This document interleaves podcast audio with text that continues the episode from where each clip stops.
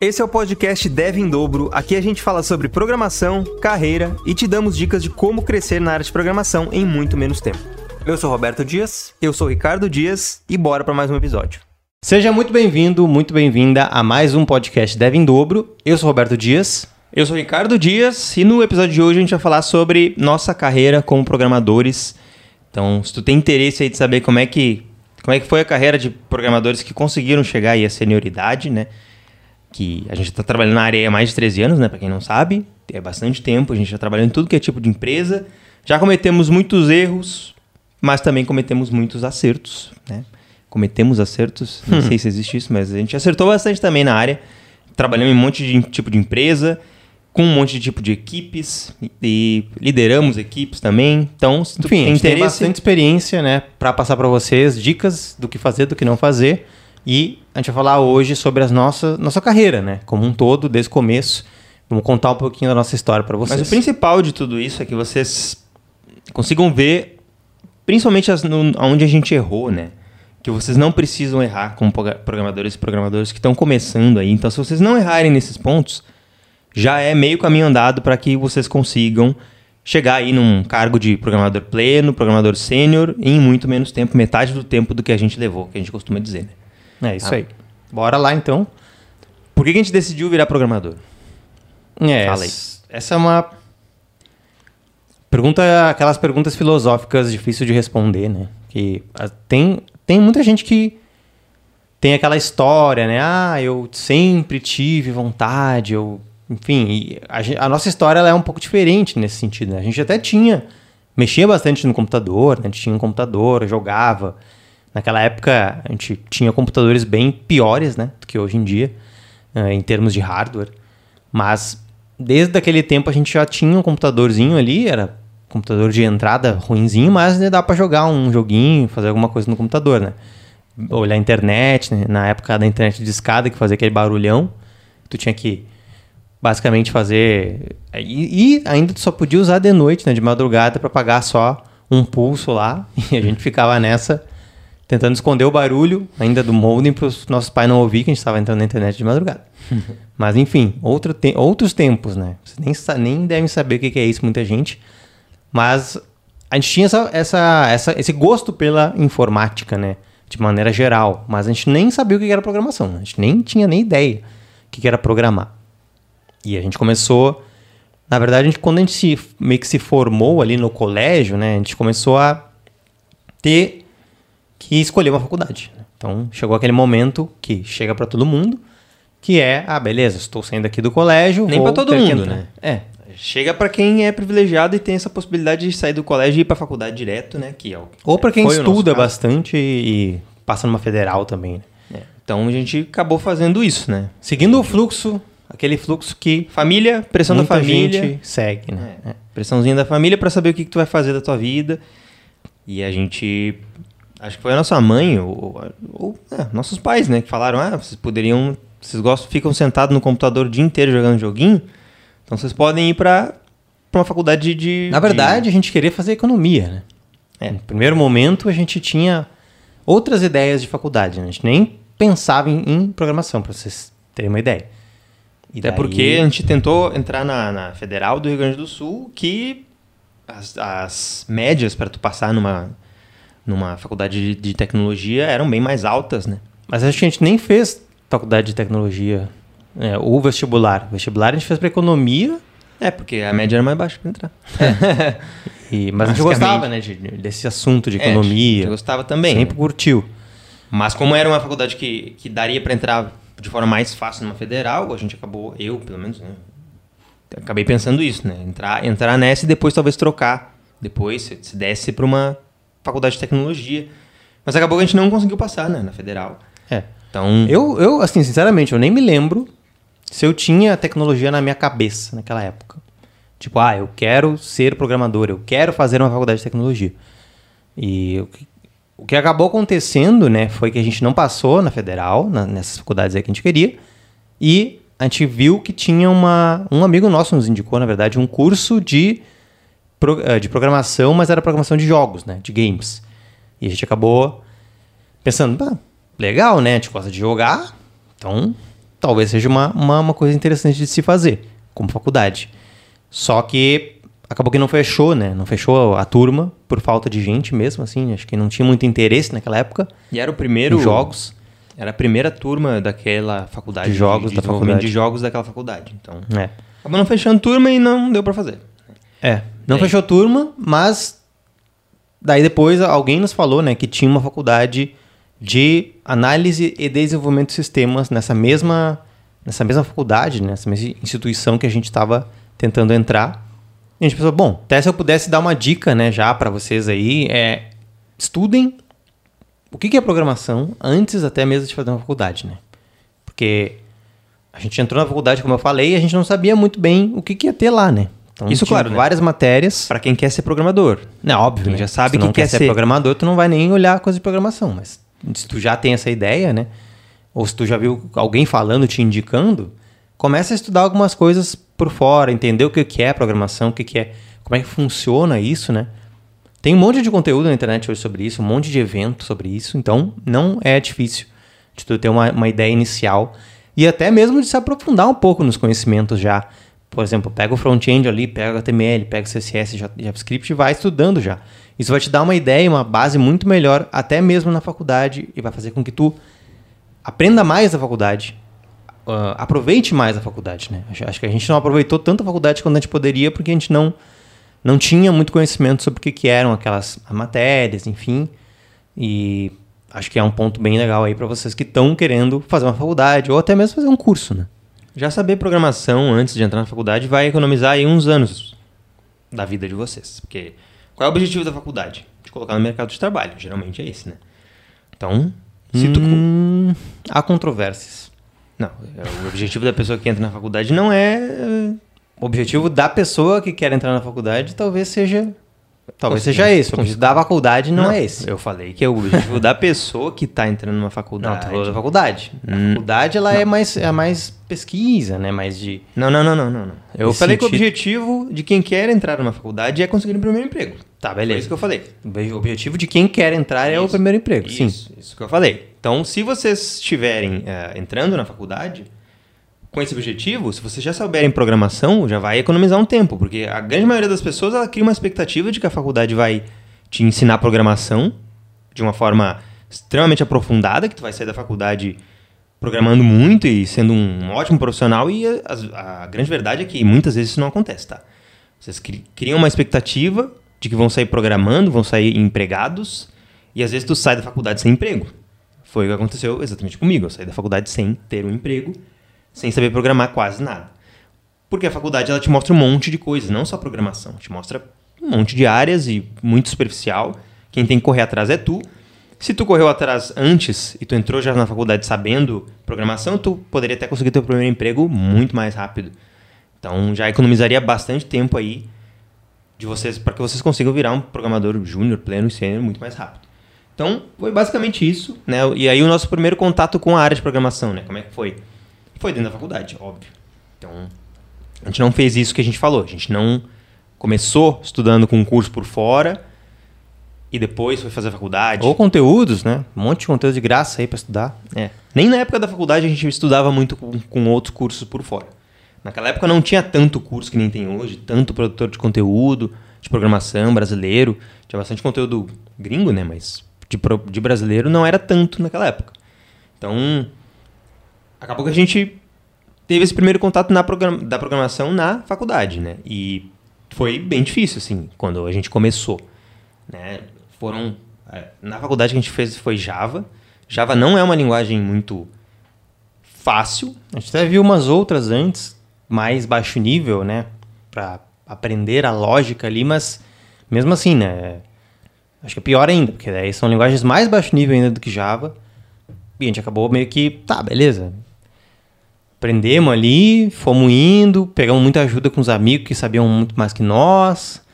E até a gente chegou a momentos assim que a gente pensou, tá, será que isso aqui realmente é pra nós, né? Porque a gente não. Várias coisas a gente não entendia muito bem, a gente tinha que pedir ajuda pros amigos, ah, enfim. Então, foi difícil, né? E quem tá fazendo faculdade hoje sabe do que a gente tá falando. né? E a gente, a gente sabe, porque a gente.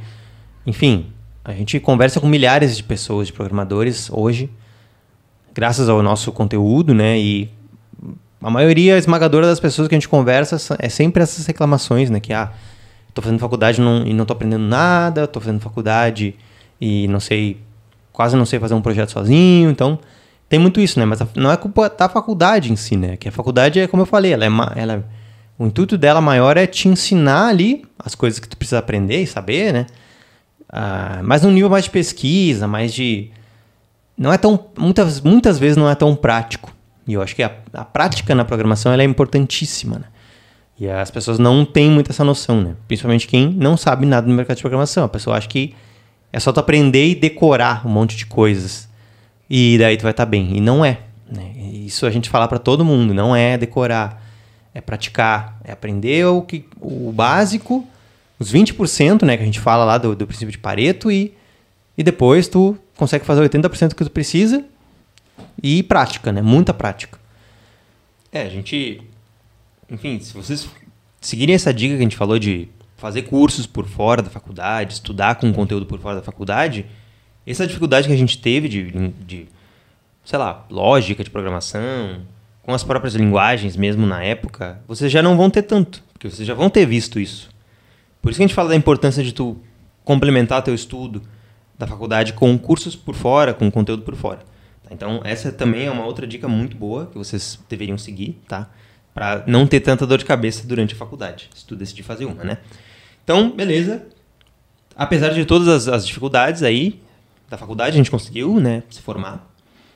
Só que e o, e o mercado de trabalho, né? Como é que foi daí? Como é que foi o teu primeiro emprego? Como é que tu conseguiu o primeiro emprego? O teu primeiro emprego foi, foi já no, na faculdade, né? No estágio.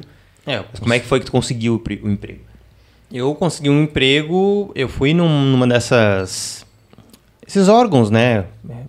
Governamentais, que eu não me, não me lembro como é que é o nome daqui. É o Sebrae, eu acho que é. É CIE. CIE. Acho que é CIE, né? Pode Tem ser. no Brasil inteiro. É, pode ser o CIE. E basicamente lá a gente fazia um cadastro ali, né? Falava que estava na faculdade, falava que queria um estágio. Para tu entrar? Quanto tempo? Uh, não, foi o último ano ali, né? É, nossa faculdade era dois anos e meio. Acho que eu consegui ali dois anos.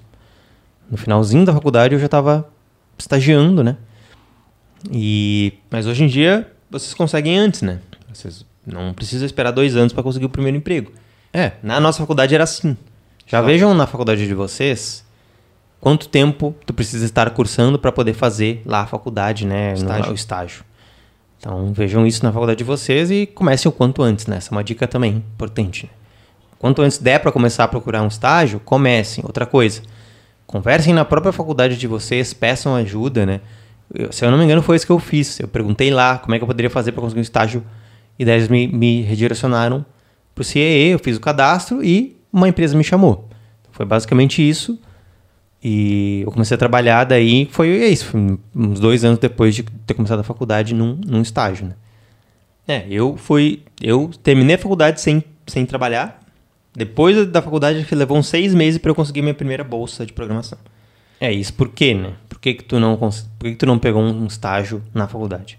Não, acho que eu tava meio inseguro com o que eu tava, tinha aprendido. Eu tinha tentado pegar estágio, mas não, não consegui também. Não apareceu nenhuma oportunidade. E apareceu até algumas coisas, mas não era bem programação. E ainda bem que eu não peguei, porque daí senão eu teria, sei lá, ido para outra área totalmente diferente. Talvez eu não gostasse. Mas depois eu consegui uma, uma bolsa de programação mesmo. Então, mas é isso, né? Vocês não dá para fazer o que eu fiz, né? Muita gente faz, sai da faculdade sem emprego. É, não é muito o, bom. o ponto principal da faculdade, eu acho que é o estágio. É. E as pessoas não aproveitam. Então, se tu tá na faculdade, de novo, tenta pegar um estágio quanto antes. Vai te ajudar muito depois, até quando tu acabar na faculdade, né, a conseguir um, um, outro, um outro emprego. Ah, mas eu não estudei o suficiente, não me sinto seguro. Tu nunca vai se sentir 100% seguro. Não tem como. Então é importante que tu comece logo de uma vez, do jeito que dá e só pegar um estágio que seja minimamente direcionado porque tu quer, eu acho que daí é importante. Mas assim, se não for perfeito, um estágio perfeito, pega também porque não dá pra ficar escolhendo muito a tua primeira oportunidade. É melhor que tu pegue logo de uma vez. Mas enfim, apareceu essa bolsa, eu peguei. E aí, esse foi meu primeiro emprego de programação, que foi uma bosta. Já falei palavrão, mas. Enfim. É, foi, foi muito ruim. Foi um emprego. Assim, eu aprendi ainda um pouco, mas o, o grande problema é que a, o a minha equipe não era boa com o iniciante. Não era, não era um pessoal muito paciente, assim. Que é, um, que é bem ruim para quem tá querendo começar na área, né? Não, não ter uma equipe que te ajuda. Tanto, tanto é que hoje em dia a gente ajuda muito a galera, porque a gente sabe que o pessoal que tá começando precisa de ajuda. Não tem. hum, É óbvio isso, né? Só que muita gente mais sênior aí esquece que já foi júnior, né? E não, acaba não ajudando tanto. Então, essa foi a minha primeira experiência. Foi boa, porque moldou a forma como eu ensino até hoje, a forma como a gente, como a gente trata até o DevQuest, nosso curso. Mas foi uma primeira experiência ruim. tá?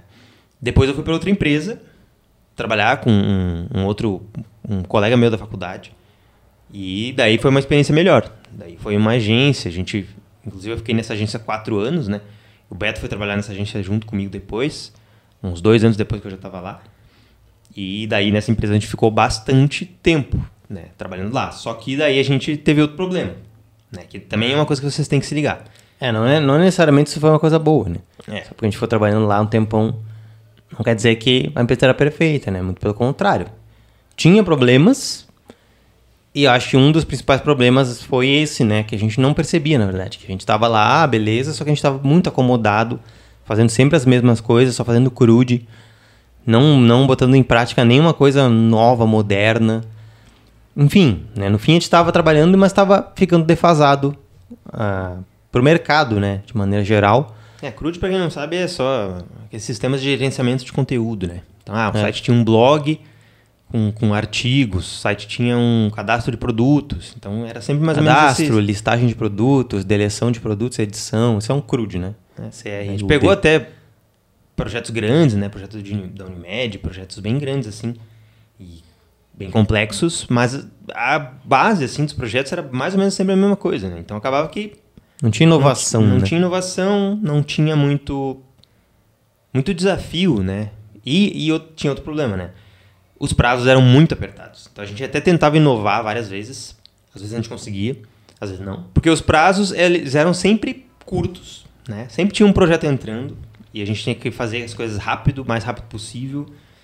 Ah, nem tinha, às vezes nem tinha layout e, e o nosso chefe já falava, vai fazendo o blog aí. Vai, vai fazendo. Vai fazendo aí o, o, o back-end, enquanto eu vou fazendo essa parte aqui do front-end, sei lá, o design. Então era bem, era bem corrido, assim. A gente. E a gente estava acomodado, né? Eu acho, né? o princi- principal ponto. A gente estava numa zona de conforto, a gente estava ganhando relativamente bem. Tava, tava, tava ok, assim, para nós. A gente não tinha nenhum tipo de ambição. extra.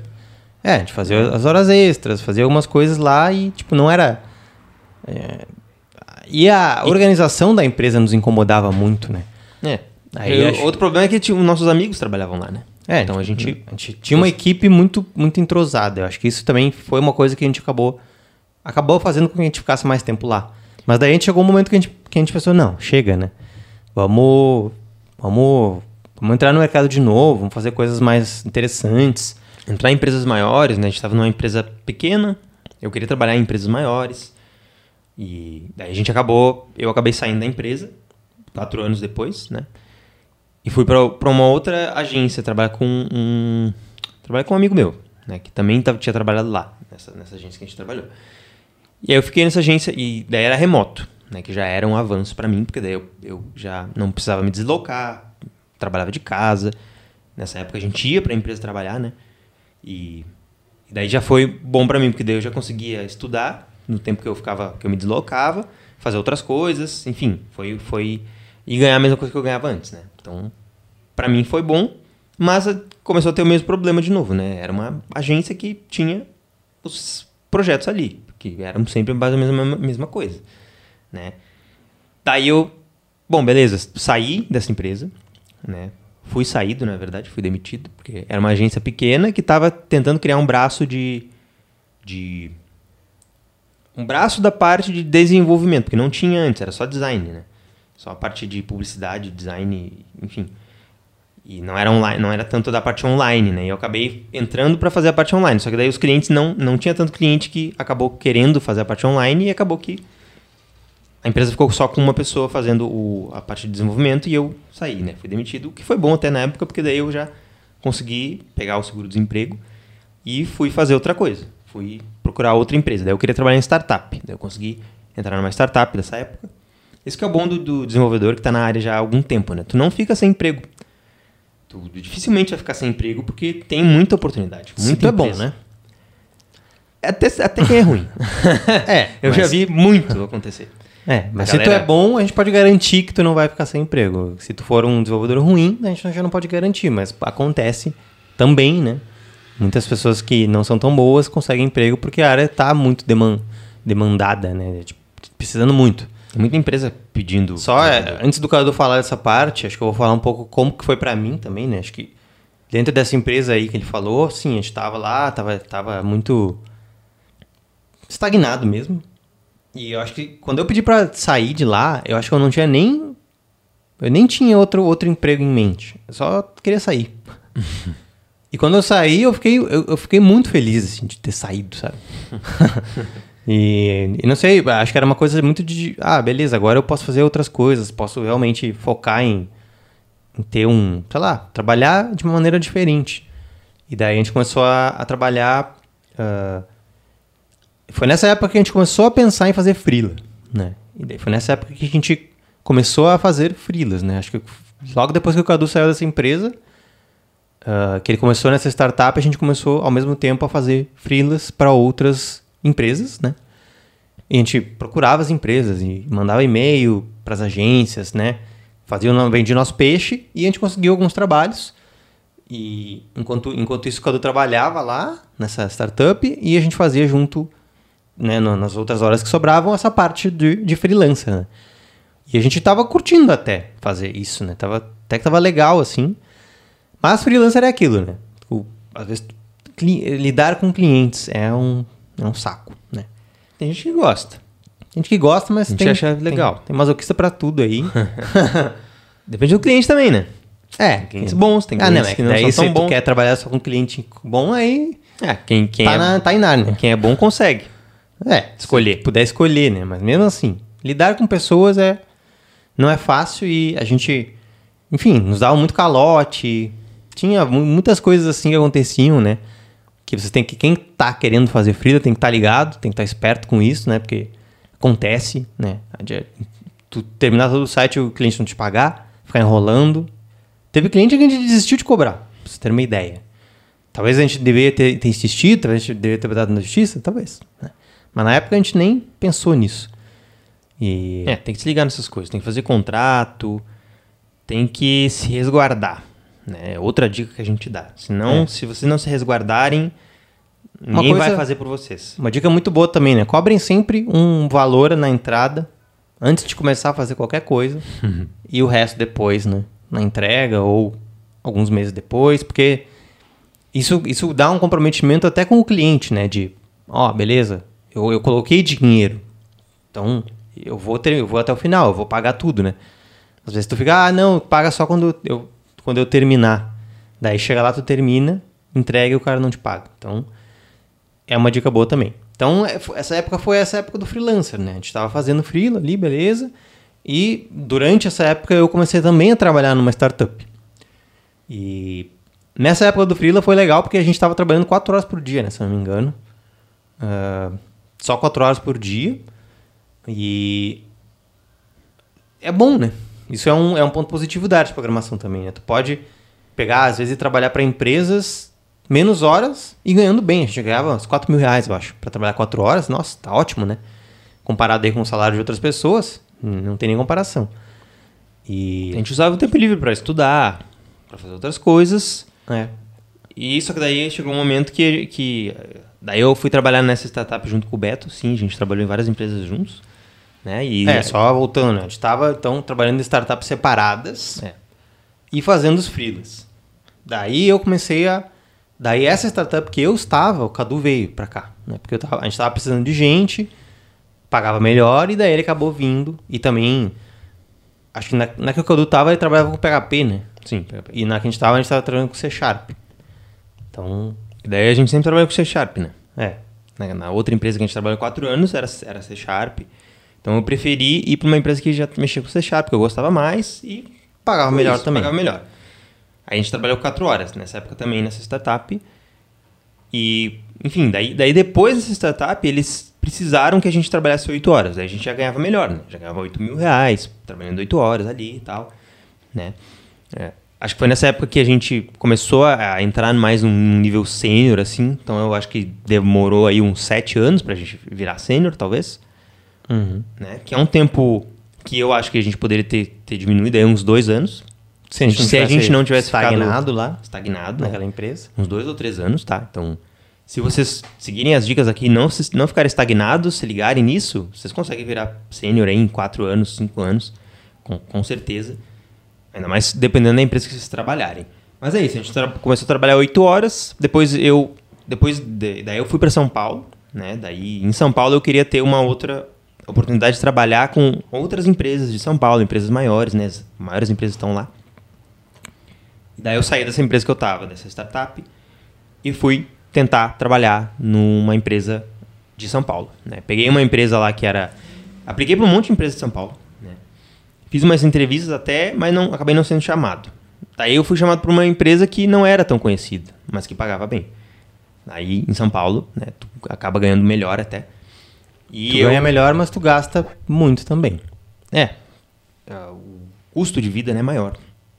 Mas tu ganha bem né, nas empresas, geralmente. Então, né, não, não, é, não chega a ser um grande problema para nós que trabalhamos com programação. Né? Depende de onde tu vai morar também, né?